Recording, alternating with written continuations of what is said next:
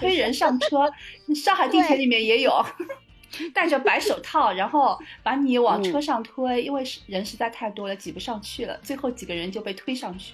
我七点半从家里走，坐车大概七点四十到七点四十五，那趟城际车会来，然后我坐上车，到了那个北京国贸的时候，大概是九点，早一点的话是九点十分，晚一点的话大概是九点半到九点四十。然后我大概走个十五分钟到二十分钟，我就可以到单位，十点钟打卡上班。也就是我的高峰时期，我自己一个人开车一拖二就算了，我还带了四个孕妇。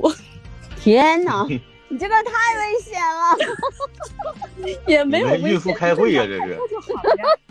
所以这个超载超载了，你超载了。已经有现在也建设了几条专门的自行车道，而且以后。要见更多的。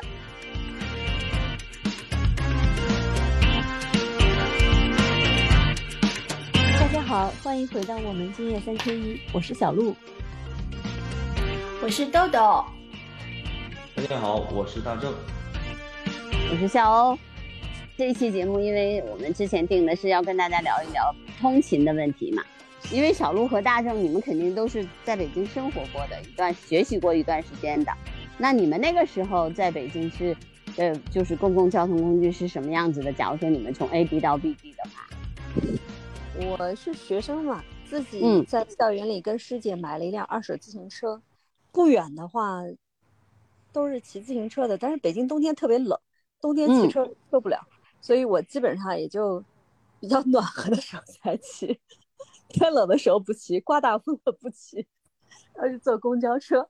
我。毕了业去北京上班的时候，我就住在燕郊嘛。你们那边，嗯，我我哥哥在那边住，我就在他家里住，就省了一笔房租。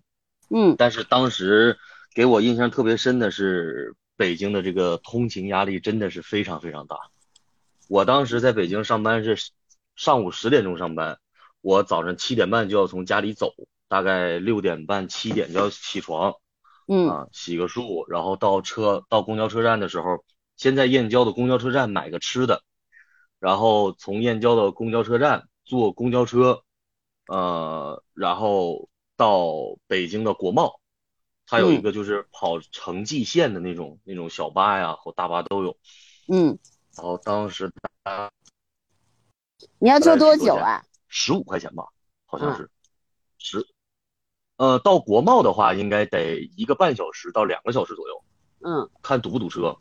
嗯嗯，周末的就很快，四十分钟，然后周一到周五的话就是大概一个半小时到两个小时，然后我从国贸再到我的那个单位，在呃走路大概需要二十分钟，就地铁站大概一站多一点。全程要花就是一个单单趟是要花两个小时吗？两个多小时。哦，那就还要看堵车，一堵车就没谱了。对我七点半从家里走，坐车大概七点四十到七点四十五，那趟城际车会来，然后我坐上车，到了那个北京国贸的时候，大概是九点，早一点的话是九点十分，晚一点的话大概是九点半到九点四十，然后我大概走个十五分钟到二十分钟，我就可以到单位，十点钟打卡上班。妈啊，是这么个情况。然后后来呢，我大概上班了能有半年左右的时候，那会儿出了共享单车。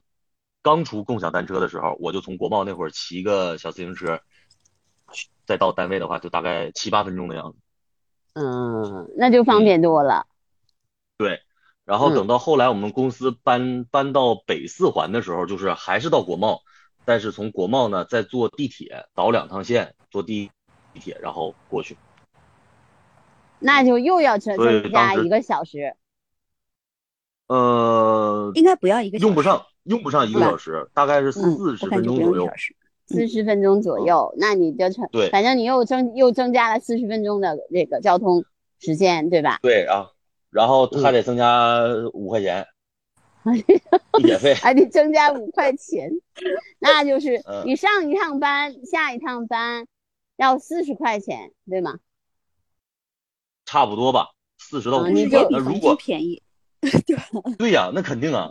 但是那会儿是啥呢？那会儿如果是我们如果是拼车，在大望路，这个是我住在燕郊这个或者通州那边就是能知道的，在大望路那个地方有专门的私家车，下班了之后往回走的时候，在大望路那块儿有路边的私人拼车。嗯啊，就是我是私家车，我住在燕郊，到大望路那块儿我就下车喊啊，我到到燕郊十块钱十五块钱一个人，坐满咱就走，大嗯，概多哎三四个人。这个是人家上班自己喊，还是一些呃本身就比如说专门跑这个运输的，像黑车一样的来喊呢？这个地方是黑车也有，上班也有哦，一个聚集点儿。哦，这个一般不在不在那个不在大望路和不在那个燕郊住的，基本都不知道。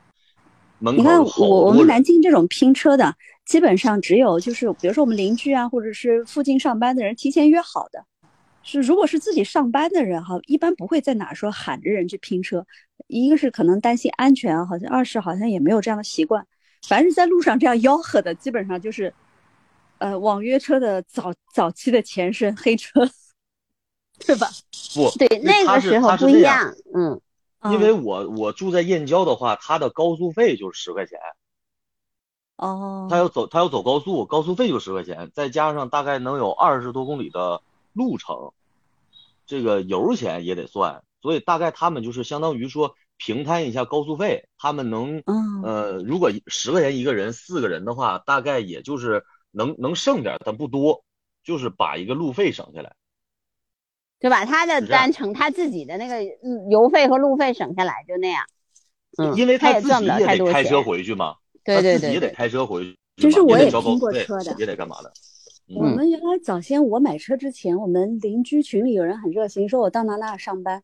我们那时候是住在我们买房子那个区域是在一块儿比较新的居民区，大部分人上班呢也是到市中心来，就传统的老的城区来上班，所以大家线路很相似。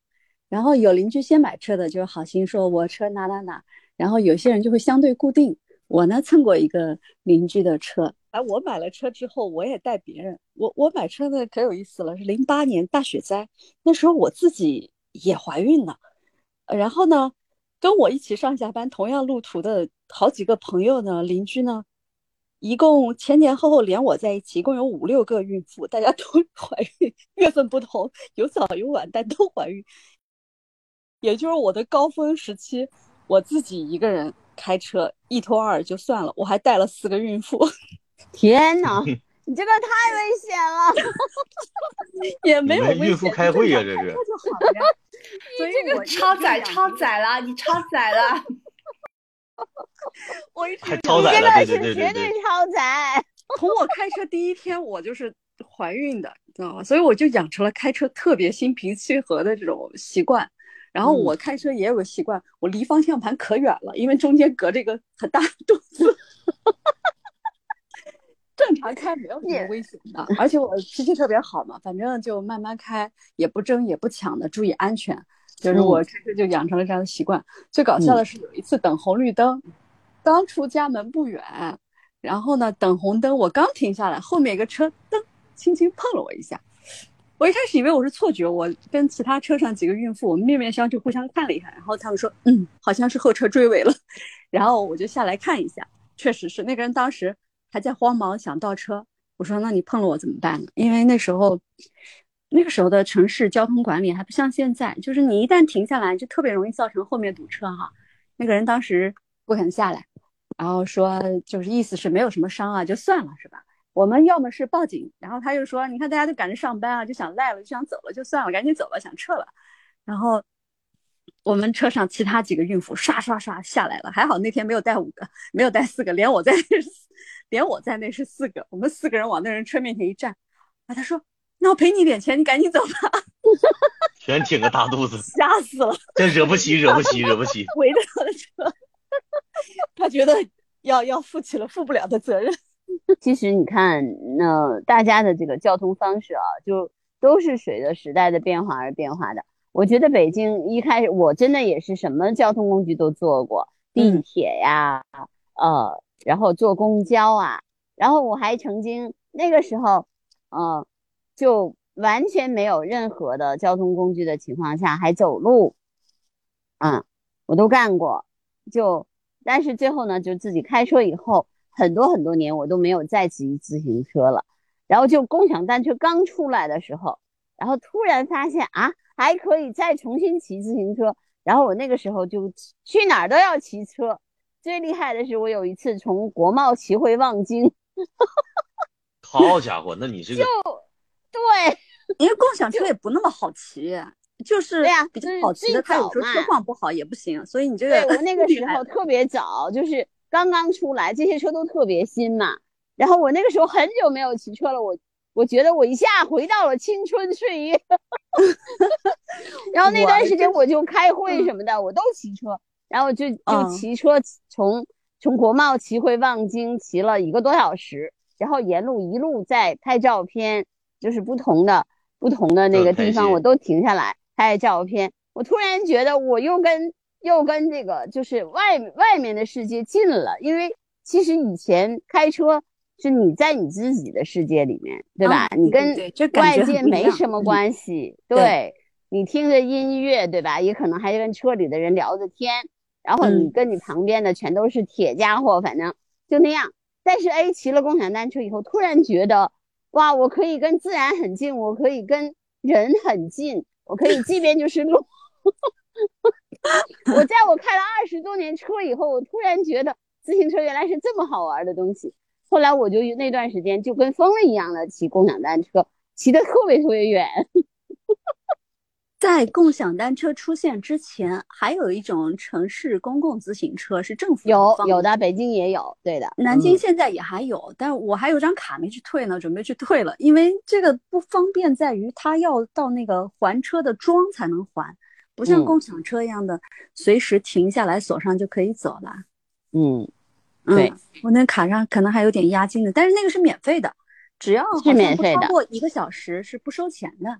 对，超过一个小时，但是它那个车不太好用，不是，特别好用，损坏率很高，维护的对，而且而且它是打气的，经常也就没有气了。就是我觉得是共享单车是第一次让我知道哦，自行车车胎原来可以没有气也可以骑。其实共享经济真的是一个非常好的概念，也是一种城市生存智慧。但是自从我骑了自己的那个变速车之后呢，又不太想骑共享车了。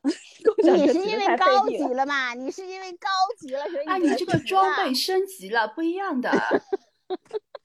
我跟你们说啊，几乎所有的两轮交通工具我应该都骑过。我开车会比较多，但是我觉得就坐地铁会比较多一点，就是公交、地铁、自行车也有，但是我觉得最方便和就是最能够掌控时间的还是地铁，因为地铁的话，它基本上到站几几分几秒都能算清楚，你到一个时间也不会堵车，因为上海堵车还是挺严重的。嗯。比如说，你到一个地方去，你如果在上下班高峰的时候，可能你前后差那么五分钟、十分钟，有可能你一个小时的这个路程就变成了三个小时。啊，哎，你被推过吗？可了不起了。我没有被推过，你知道吗？为什么？因为我都是尽量避开高峰时间，我吓死了，你知道吗？就高峰时间我是不坐地铁的，因为很恐怖。有一次我坐过那么一次，就是我根本就挤不过别人，知道吗？不用 挤得过，你就让别人挤你就好了。我在上海高峰期间坐过一次地铁，对，令我终身难忘的印象。我忘了是哪一站了，反正是应该是一个中转站。那个时候上海的地铁线还不像现在人民广场站，因为人民广场站一号线、二号线、八号线都在那里换。人民广场我坐过，但我不记得我那次被挤是不是在人民广场，有可能是。我是怎么被挤的呢？就是呃，车到了，我本来站的是比较靠前的一个位置，我也没意识到门一开，大家上车的速度是那么惊人。就是我进去的时候，我那个手本来是举着，不知道是干嘛的。然后进去之后，我那个手就没有办法放下来，我的手是举在空中，投降状态。对，就是我的手举在空中，我放不下来，然后也没有人让我，我拼命的把我手往下，呃，塞，往下拉，也拽不下来，就手一直举在空中。嗯，太可怕了。对，上下班时间就是高峰时间的这个地铁，千万不能去坐，实在太吓人了。有的时候为了舒舒缓这个人流的话，还会跳站，你知道吗？就是这一站实在是人就不停了，就不停了，直接就 跳区间车，对，区间车，嗯，对，就是在上下班的时候，因为人流实在是太多了，而且我曾经在那个地铁里面感觉到自己很不舒服，因为那个。下面的空气不太好，我就感觉缺氧吧，人多就会缺氧。对对对对对，人太多了，而且另外不好的感觉就是你你在地铁里面，就是你不进去，别人会把你挤进去，你知道吗？啊，就是这样，就是好可怕，感觉身体都不受自己控制，就这样漂浮去，想不进都不行。对，就是后面的人突然，还有就是我曾经还有就是太挤了，我挤不下去，然后就坐过头了。北京就是地铁建的比较早。嗯，所以它有些地铁设施其实比较老。上海的地铁呢，相对来说比较新一些，所以它路网设计的时候就能够根据现代城市的特点去设计。但是我觉得现在北京的设计也不得了了，现在北京各个郊区县都通了地铁，我觉得很可怕。就是这样的话呢，就人越越往郊区县疏散的情况下呢，就是那些大睡城就越来越恐怖了。你像比如说。我知道燕郊到北京的那个车，其实就有很多都是父母去给孩子占座，就是替替孩子排队，就是让孩子早多睡一会儿。那这这是一种，还有一个就是各个呃，相当于各个中转的地方都是特别可怕的人流，对你就会被挤着往前走，那个。那个人流不是在地铁上被挤的，而是被那些就是下了地铁的人。对对对，尤其是比如说你有三条线在同一个站头要汇聚在这里，大家要换乘的时候，你千万不能逆流而行，不然的话你是走不出去的。对，我跟你们说一个南京最有特点的地铁站，在江北，呃，那一站呢也是有大型居民区，然后大家都要到过江来上班，进站。你在地面上你就要排队才能进站，好像是这样。然后地铁站外面有硕大硕大的自行车和电动车的停车场，是个中转站对吧？其他的交通工具，然后你要转乘地铁，就在对对对，他把他的车停下来，然后转乘地铁，然后那一站人就非常多，呃，以至于你要去晚了的话，你的自行车和电动车可能找不着地方停。然后呢，如果是最高峰时间进站是要先在站外排队的，不是说你上车排队，也不是，就是你进站你就要排队了，否则进。上海也有，上海也有这种，就是你开车开到地铁的某一站，然后有一个大型的停车场，你把车放在那里，然后再坐地铁进市区。你知道吗？现在我们基本上进市区的话，就坐地铁会比较多一点，就是不会开车去，因为停车真的好难，而且很贵，对，超级贵。嗯，哎，你们有没有遇到过，遇到过那种就是地铁出故障，然后比如说下雨倒灌，然后我有一次我碰见过两次，一次就是他北京就突然。就那个七二幺下雨，你们还记得吗？有人淹死的那一次，我刚好在地铁站里面，然后呢，那个车一下子不是那个水一下就冲到地铁站里面了，所有人都傻掉了，好危险啊，很危险。然后所有的人都跑到地面上去了嘛，然后那天我就觉得大街上怎么那么多人呢？都从地下出来的，那么多走路的人，对，然后一条那条路本来我们我们那条路没有那么多车。也没有那么多人吧，然后一看啊，全是从地下出来的。啊，还有一件事就是我没碰上，但是我我的家里人碰上了，就是那一天就刚刚发生的那一天，北京地铁的健康宝出了问题，就必须要人工查那个健康宝。然后那一天，整个北京所有的地铁站口都排满了人，因为要一个一个人的人少嘛，就小小健康宝。的效率比较低，所以导致了人为的限流，就速度那天很慢了。对对，那天所有的人就是上午的时候都说，今天没有上班，今天都在地铁里头做健康宝的检查。嗯嗯 嗯，直接应该就转头回家。那不行啊，那你跟老板怎么交代啊？不行的。嗯，哎，大上海地铁遇到这个事情，上海地铁会出一张证明。然后，如果你是今天，比如说你坐这个车，因为呃地铁的缘故，呃迟到了或者是耽搁了，你用这个证明能够到公司里面去请假。嗯，还可以这样，那挺好的。对，还比较人文吧？对，现在北京也可以这样了。嗯，对，那个大正，现在你在沈阳，沈阳怎么样？交通上班的成本？沈阳就很正常啊，你沈阳。就其实，因为在沈阳就没有说这个住的那么远，嗯，就是相对来讲没有就是住的那么远的这一说，就可能大家住的就相对近一些。嗯，你是不是在沈阳不需要在早晚高峰的时候通勤？对，是这样的。所以你肯定感受不深。不，因为因为呃不，但是是这样，就是因为那个。沈阳的房价嘛，相对来讲还比较就是能接受的那种。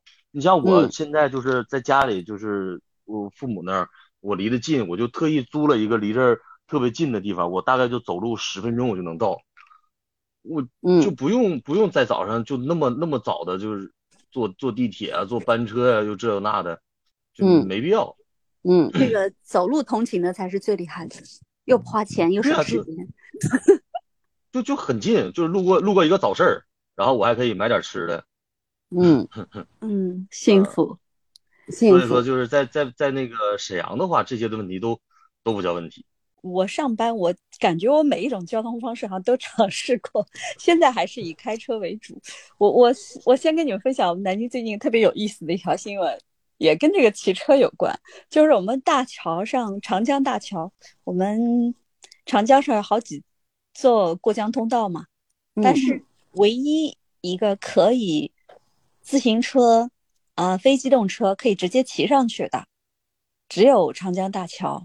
然后那天长江大桥有一辆这个电动车摔倒了，可能是两个人发生碰擦吧，然后就就发造成了堵车的现象。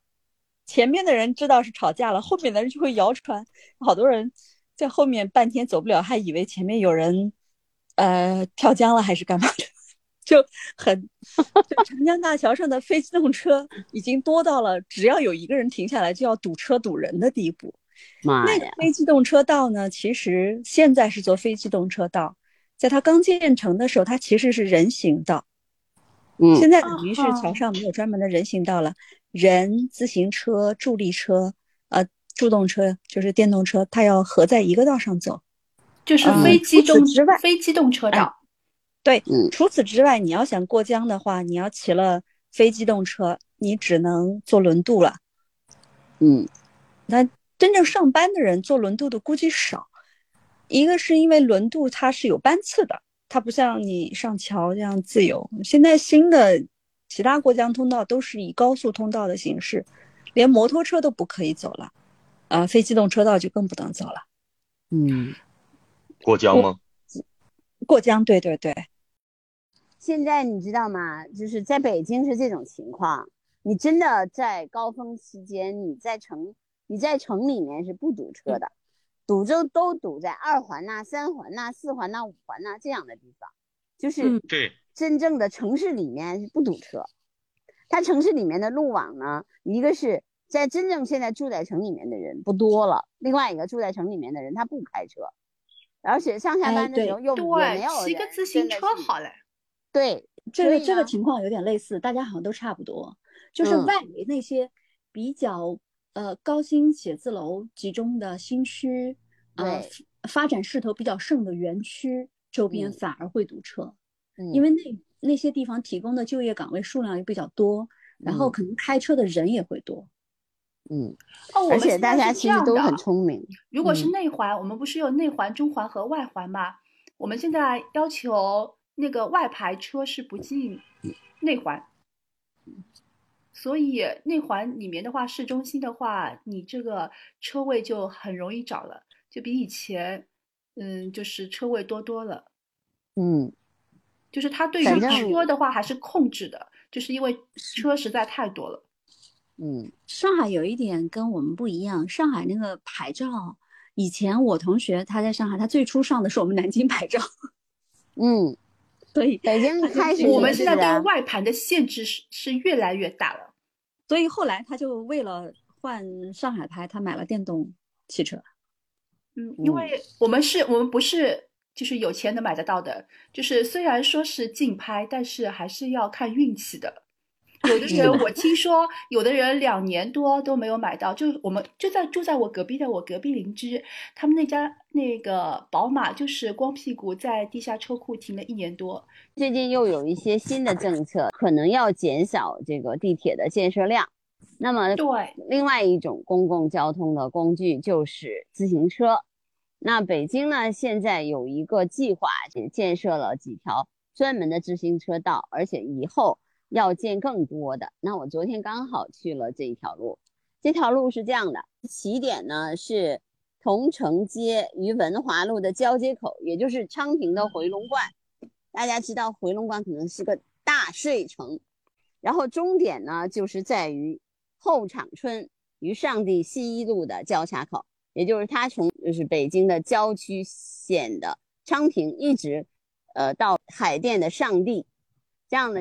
一共是五六点五公里，而且这自行车车道很好玩，就是它有上行线，有下行线，然后还有那种朝夕车道。它这个车道大概有多宽？它是六六米吧？就六米哦，就是一条正常的城市公城市道路，然后对城市道路，但是全都是自行车，只有自行车能骑。我昨天就骑了个共享单车嘛。但我中间呢，我中间因为到了服务区，我还在那休息了一下。服务区那儿呢，就挺有意思的，它有公共就有卫生间，然后呢有打气筒，就是就可以提供免费的打气筒，还有呢就有开水，还有可以那个自助服那个那种买饮料的，就类似于像那个。高速公路上面的服务区一样，就是给你提供一些休息，然后其他的一些基本的服务。就我真的发现，呃，有一个男生就骑着骑着，然后他就停下来，他就用那个公共的打气筒给他的车后台打了点气，因为共享单车是不需要打气的嘛。嗯。但是呢，那个车就就他那个车就需要打气，他打完了又把那个那个桶那个打气筒放在那儿了。然后我还看见两个人去真的去买饮料，哎，我觉得那个服，当然我自己去了一趟卫生间，我要考察一下它的各个功能都是很实用的，挺好的，很向往。南京还没有这样的路，我们南京环紫金山有一条绿道是可以给行人和骑自行车的人共用的，但是那个属于景区绿道，它不是不涉及上下班通勤，上下班通勤还是。呃，自行车道还是蛮挤的，尤其我们有些街道本身就挤，然后再画出一条自行车道，最窄的地方可能也就只能走一辆车。有一些街道比较窄的就没有专用的自行车道，得和机动车就是人车混行吧。对，人车混行，就是你靠边走就只能这样。嗯，只有比较宽一点的街道才有比较好的专用的非机动车道。嗯，至于这种专门的自行车道。目前咱们还没有，只能向往着了。你看北京啊，就是它东扩、东拓、南展工程有序推进。东拓工程是向东，就是回龙观向东拓展到天通苑两个大睡城之间啊。然后预计二零二三年六月竣工。南展工程呢是向南，就是从上地延展到哪儿？延展到城里面西直门，交通枢纽。所以这条路是非常长的。那现在东拓南展的工程投入以后，就形成了昌平海淀七城的慢行交通系统。这是一条绿色的通行走廊。对的，北京的道路比较宽，然后有这条件还是非常不错的。对，所以所以他就把原来的非机动车道，然后拓宽改造以后，就可以变成这种专业自行车专用道。对呀，骑车是一件非常有益于心身健康的活动。但是如果如果能够变成真的慢行的这种城市交通工具，有有这种城城市的拓展绿色的走廊的话，我觉得会缓解一下北京的交通压力，这也是我期待的。好吧，那我们今天就聊到这儿吧。好。嗯，拜拜。好，拜拜拜，拜，我们下周见。我们下周见集再嗯见，拜拜。